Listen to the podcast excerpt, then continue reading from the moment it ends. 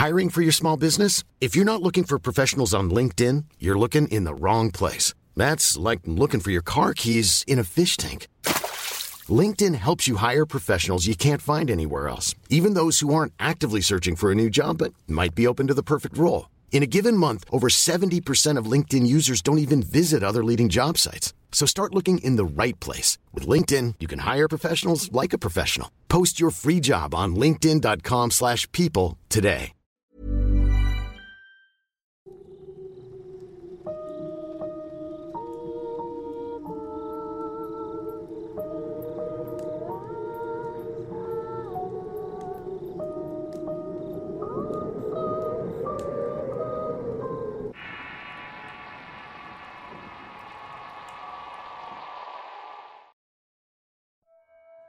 El puente de los niños. Historia escrita y adaptada por Álvaro Ramos para relatos de horror.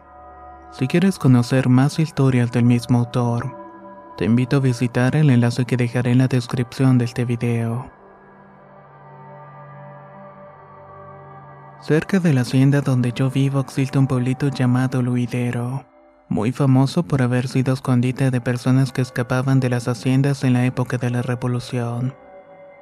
Mucha gente de la que vive allí son descendientes de oaxaqueños que llegaron ahí buscando dónde refugiarse. El lugar se encuentra enclavado entre dos cerros y está completamente rodeado de árboles de toda clase, especialmente árboles maderables. Muy cerca corre un río lo bastante profundo como para que la gente tuviera que construir un puente para entrar al pueblo. La primera vez que visité el lugar fue para ir a comprar madera con un tío. El puente por el que entras al pueblo me pareció muy peculiar. Era totalmente de madera y a pesar de la edad seguía fuerte y soportaba el paso de autos y camionetas. El río en ese tiempo era todavía de agua limpia y recuerdo haber visto a tres mujeres lavando ropa en piedras de este. Esa tarde llegamos con Olegario, el hombre que vendía la madera. Mi tío se puso a platicar con él mientras yo echaba un vistazo al pueblito. Noté que la gente de ahí no era tan amable en comparación con otras comunidades cercanas. Siempre te veían como si fueras a robarles algo. Regresé a la casa de Olegario, le pregunté sobre el puente y yo seguía sin creer que después de tantos años siguiera ahí sin problema alguno. Olegario me dijo que la madera de su puente era de un árbol tan fuerte que tardaría hasta 50 años en poderse. Y remató diciendo, Además los pilares del puente bien agarrados por los niños. De inmediato mi tío se puso nervioso e interrumpió a su amigo. Bueno, mi gallo, así le decía Olegario. Nosotros nos retiramos porque tengo que llevar a entregar la madera al carpintero. Luego regreso por todo lo demás. Adelante, amigo. Váyanse antes de que los niños comiencen a gritar en el puente, dijo Legario mientras me veía y se reía. Durante el trayecto no sabía cómo preguntarle a mi tío sobre la broma de Olegario mejor pregunté directamente. ¿Por qué dijo Olegario que los niños sostienen el puente? Mi tío siguió manejando con la mirada al frente y tardó unos minutos en responderme. No le hagas caso, son solo creencias de pueblo. Tengo que señalar que en ese tiempo tenía 12 años, y ese tipo de cosas me llamaba mucho la atención. Me puse a investigar sobre ese lugar y sobre el puente, pero poca gente sabía algo al respecto. Hasta que por fin hablé con Rosa. Rosa era una muchacha que trabajaba en casa de mi abuela y era trabajadora doméstica. Ella era originaria de un pueblo muy cercano a Luidero. Ella me dijo que la gente de ese pueblo era un poco extraña, que como casi todos eran de Oaxaca no tenían familia cercana y que solamente convivían entre ellos. Rara vez mezclaban sus tradiciones con las de los demás pueblos en que incluso la gente de por allá cuenta que la brujería de ese pueblo era muy diferente. Solamente ellos practicaban su tipo de brujería. ¿Y por qué dicen que el puente de la entrada lo sostienen los niños? Interrumpía Rosa. El puente, se quedó pensando ella. Mira, a ese puente le dicen el puente de los gritos. Mi hermano en algún tiempo tenía una novia de allí y la muchacha nunca salía del pueblo de noche. Ni tampoco quería que mi hermano fuera a verla durante las noches. Ya después mi hermano supo el porqué. Pero eso que tiene que ver con el puente los niños. Espérate, te voy a contar bien la historia. Rosa me contó que en una celebración del 15 de septiembre su hermano había tomado de más y se envalentonó para ir a ver a su novia al pueblo. Se fue caminando con dos amigos más. Tenía la idea de convencer a sus padres de dejarle ir al baile que había en una comunidad ahí cerca. Llegaron a la entrada del pueblo y uno de sus amigos decidió bajar al río a orinar antes de llegar. A los otros también le dieron ganas y se pusieron a orinar debajo del puente. De pronto el gordo, un amigo del hermano de Rosa, comenzó a correr y a gritar mientras los demás lo veían y corrían detrás de él. Subieron al puente de nuevo y se detuvo el amigo. ¿Qué te pasó? Le preguntaron. Un niño me tocó la pierna y cuando volteé había una mujer y varios niños en el río. Ninguno tenía piel dentro del agua y todos estaban flotando. No mames, ya estás bien borracho. Les juro que no estoy jugando. Mejor regresémonos.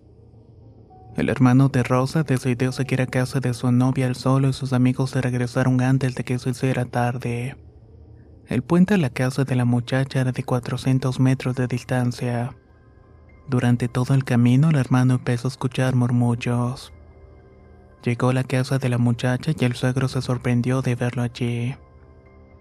De inmediato lo metieron a la casa y comenzaron a regañarlo por andar solo en la noche por ese sitio. A la muchacha no le dieron permiso de salir esa noche y el señor se ofreció a llevar al hermano de Rosa hasta el baile. Al llegar al puente, el joven le contó a su suegro lo que había pasado minutos antes con su amigo. El hombre detuvo la camioneta y se echó de reverso y le dijo, Vas a tener que salir tú solo de aquí, le dijo mientras visiblemente le temblaban las manos. El muchacho se bajó del vehículo y comenzó a caminar muy nervioso y al pisar la madera del puente comenzó a sentir mucho frío. Ahí comenzó a escuchar las voces. Eran más como murmullos que subían de volumen a cada paso que daba. Escuchó el motor del vehículo y volteó para ver a dónde iba su suegro. Lo que vio fue una mujer con vestido de flores llorando y a su alrededor una docena de niños viendo fijamente al joven. Por el miedo se quedó congelado y no pudo hacer más que cerrar los ojos y apretar los puños esperando lo peor. Poco a poco comenzó a sentir cómo se acercaban a él y justo cuando ya pudo sentir las manos de los niños escuchó un grito casi infernal que hizo que se orinara del susto. Al sentir su pantalón todo mojado abrió los ojos y no vio a nadie más. Como pudo corrió de allí hasta su casa sin importarle la oscuridad del camino.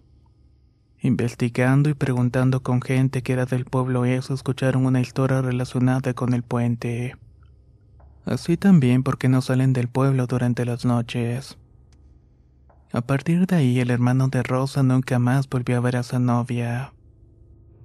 Yo me quedé sorprendido con la historia pero no quedé del todo conforme. Seguí preguntando hasta que con el tiempo me terminó olvidando del tema. Pasaron muchos años y cuando estaba en el último grado de la universidad conocí a Hugo. Él era un amigo de una amiga desde que supo de dónde era yo me insistía en ir a conocer mis rumbos. Esperamos unas vacaciones y llevé a Hugo y a Lola a conocer la región. Visitamos muchos de los lugares más turísticos y conocidos. Los llevé a comer los platillos más famosos y todo iba bien hasta que Hugo me preguntó. ¿Sabes llegar a un lugar llamado Luidero? Yo me quedé un tanto extrañado. La realidad es que el pueblo es tan pequeño que nadie fuera de la zona lo conocía. A pesar de que apareció en algún libro de historia por su relación con la revolución, pues le dije que sí. ¿Quieres ir a ese lugar? Sí, me contestó. ¿Por qué? Tengo familia en Oaxaca. Una bisabuela trabajó en una hacienda de unos gringos. Se cuenta en la familia que cuando comenzó el saqueo de las haciendas, muchos obreros y trabajadores robaron muchas cosas de valor y huyeron hacia Veracruz. Y quiere recuperar las cosas de los patrones de tu bisabuela, le dijo en broma Lola. No, pero también se cuenta que desenterraron mucho oro y plata de los dueños de las haciendas y se lo llevaron con ellos. Supuestamente llegaron a varios lugares donde enterraron esos tesoros. Esto por si alguna vez llegaban a necesitarlos. El lugar del que más hablaba en familia era el oidero. ¿Qué tal si encontramos algo de valor? La historia de Hugo nos pareció un tanto falsa, pero bueno, tampoco es que tuviéramos cosas más importantes que hacer. Los llevé al día siguiente a ese pueblo y realmente no había nada que ver. La gente que iba allí solamente iba a comprar madera y plantas. Con los años el gobierno los había ayudado a poner un invernadero comunal. El lugar no había cambiado mucho desde la última vez que había llegado, pero me di cuenta que el antiguo puente de madera ya no existía.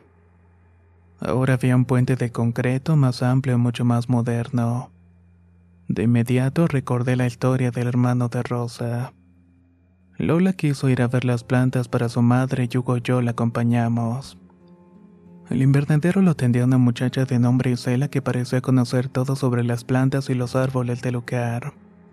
De la nada Hugo le preguntó, Oye, ¿dónde tienen enterrado el oro oaxaqueño? Isela, Lola y yo nos quedamos callados mientras Hugo sonreía de manera burlona. Isela no hizo caso y siguió mostrándole las plantas a Lola.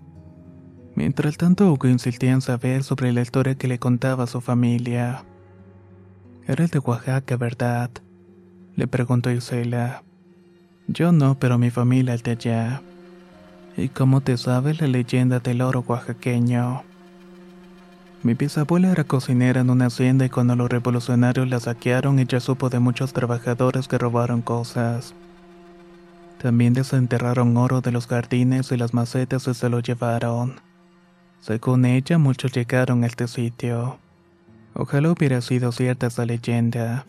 De lo contrario, no viviríamos así. Bueno, ¿y por qué cambiaron el puente? Pregunté yo. Con el huracán llovió mucho en la montaña y el río creció tanto que fue ablandando la tierra y parte del puente se cayó. El alcalde decidió que iban a hacer un puente de material para que ya no nos quedáramos incomunicados. Y los niños, ya no sostienen el puente. Ustedes parecen saber mucho sobre este pueblo. Yo no tengo problema, pero no vayan a molestar a los más viejos con esas preguntas, porque aquí saca mucho la pistola. La advertencia de Isela, que parecía más una amenaza, nos hizo apurarnos a irnos de allí inmediatamente. Saliendo del pueblo les conté la historia que me había contado Rosa. Hugo me pidió regresar en la tarde ya que quería comprobar una parte de la leyenda que no nos había dicho. Yo ya estaba intrigado con la historia y Lola también le seguía mucho el juego a Hugo. Millions of people have lost weight with personalized plans from Noom, like Evan, who can't stand salads and still lost 50 pounds. Salads generally for most people are the easy button, right? For me, that wasn't an option. I never really was a salad guy. That's just not who I am. But Noom worked for me. Get your personalized plan today at Noom.com. Real Noom user compensated to provide their story. In four weeks, the typical Noom user can expect to lose one to two pounds per week. Individual results may vary. Hey there, it's Michelle Norris. I'm host of a podcast called Your Mama's Kitchen. When I travel, I'm usually looking for a way to find a taste of home when I'm not at home. And one of the things I love to do when I am at home is entertain. And Airbnb allows me to do that. When I was in California recently, I rented a house that had a great kitchen. And when we were sitting around the table, we we're all thinking, we're in someone else's house. Someone could be in all of our homes as well. If you have a home, but you're not always at home, you have an Airbnb. Your home might be worth more than you think. Find out how much at airbnb.com/slash host. Volvimos al pueblo cerca de las 6 de la tarde y manejamos más allá de las casas y llegamos a lo que llaman el Cerro del Gallo. Ahí nos bajamos y comenzamos a caminar entre los árboles de cedro. Esperamos a que el sol bajara y Lola y yo le pedíamos que nos dijéramos qué estábamos buscando. Pero Hugo no decía nada y solo nos decía que esperáramos pacientes. El sol comenzó a ponerse y poco a poco la luz hacía menos. De pronto, cuando menos lo esperábamos, vimos entre los árboles una pequeña luz que saltaba de un lado para otro. Hugo nos hizo la señal de seguirlo y caminamos buscando la luz saltarina. De pronto lo que comenzó como un punto de luz se fue haciendo más grande. Se convirtió en una bola de fuego del tamaño de una pelota de básquetbol. Luego terminó enterrándose en el campo. Hugo corrió con una palita que traía en la mochila y comenzó a excavar. Lola y yo también lo ayudamos con unos palos. Según Hugo, eso que vimos era una bruja y nos indicaba dónde enterraron los oaxaqueños sus tesoros robados. Seguimos excavando hasta que golpeamos una placa de piedra. Poco a poco se hacía de noche, pero Hugo le urgía terminar, pues al día siguiente teníamos que regresar a Jalapa. No tendríamos tiempo de volver. Tardamos casi dos horas en poder quitar la piedra y debajo encontramos varios usos envolviendo algo. La mayoría de los trapos contenían en su interior ropa de niños y algunos artículos de platería fina. Nada como los tesoros imponentes de los que hablaba Hugo. Lola y yo le dijimos que dejara eso allí y que nos fuéramos. Pero él decidió tomar un par de cucharas y llevárselas consigo. Pasamos por el pueblo y al llegar al puente vimos que en el paso estaba tapado con piedras grandes. Nos detuvimos para mover las piedras, pero un grupo de personas lo impidió.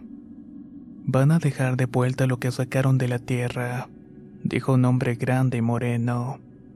No agarramos nada, Don. Si no regresan lo que sacaron, no salen de aquí.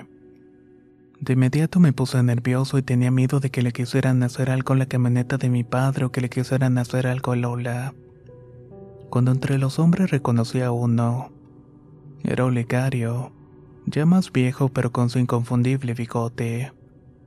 Don Olegario, soy sobrino de Emiliano. Él venía mucho a comprar madera y yo venía con él. Le dije. El hombre se acercó a la camioneta a verme bien y reconocerme. ¿Qué pasó, muchacho? ¿Qué hicieron?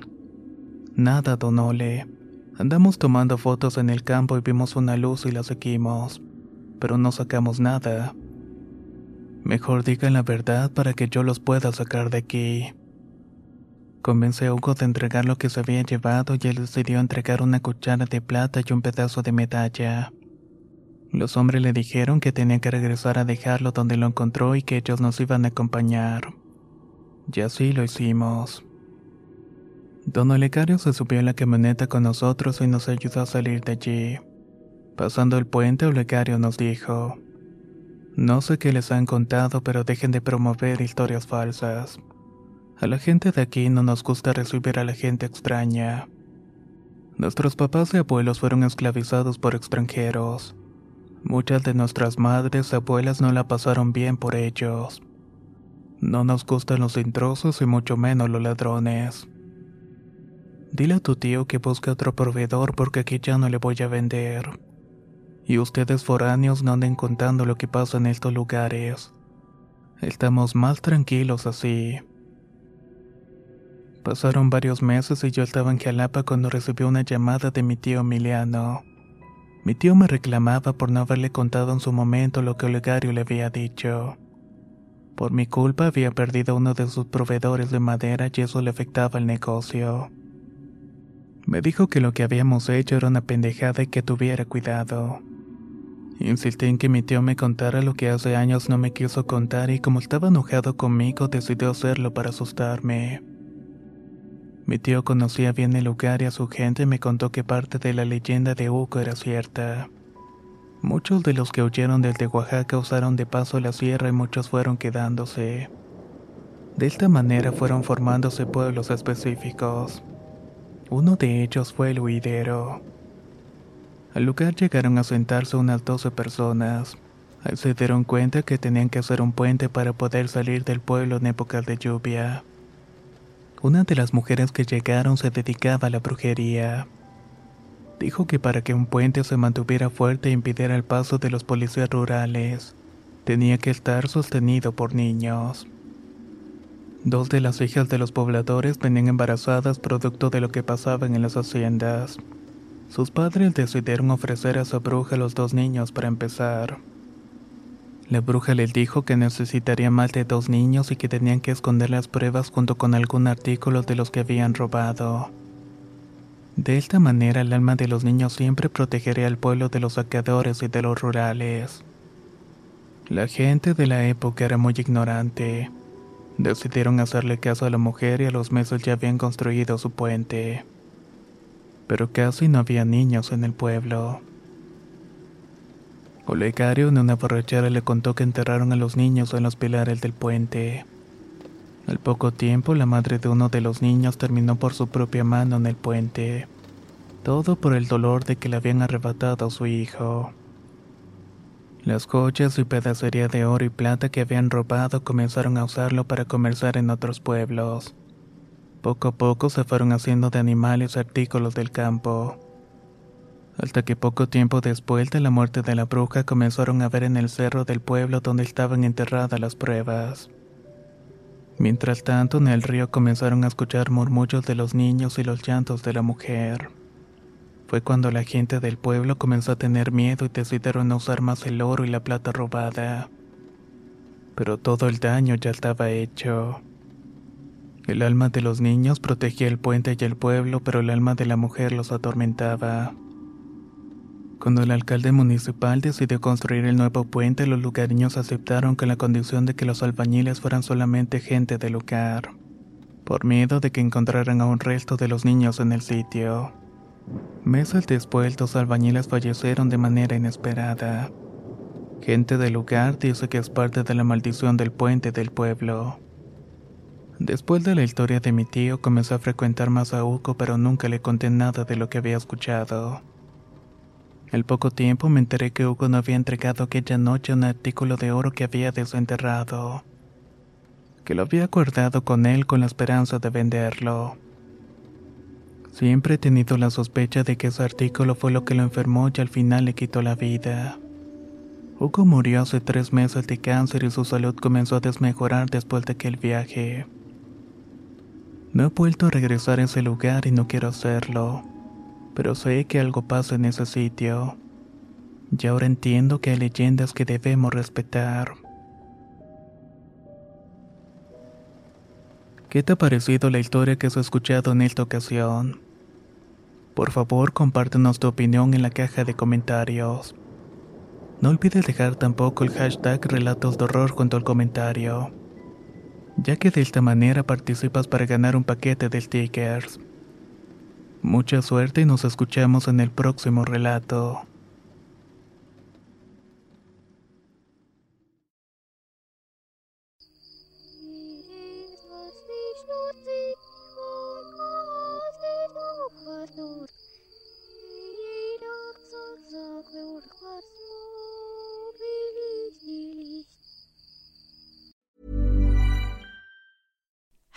Like to look five years younger? In a clinical study, people that had volume added with Juvederm Voluma XC in the cheeks perceived themselves as looking five years younger at six months after treatment. Look younger, feel like you. Add volume for lift and contour in the cheeks with Juvederm Voluma XC. Reverse signs of aging by adding volume to smooth laugh lines with Juvederm Volure XC. For important safety information and to find a licensed specialist, visit juvederm.com. That's J U V E D E R M.com. Not for people with severe allergic reactions, allergies to lidocaine, or the proteins used in Juvederm. Common side effects include injection site redness, swelling, pain, tenderness, firmness, lumps, bumps, bruising, discoloration, or itching. There's a risk of unintentional injection into a blood vessel, which can cause vision abnormalities, blindness, stroke, temporary scabs, or scarring. Talk to a licensed specialist to find out if it's right for you. Hey, it's Paige DeSorbo from Giggly Squad. High quality fashion without the price tag? Say hello to Quince.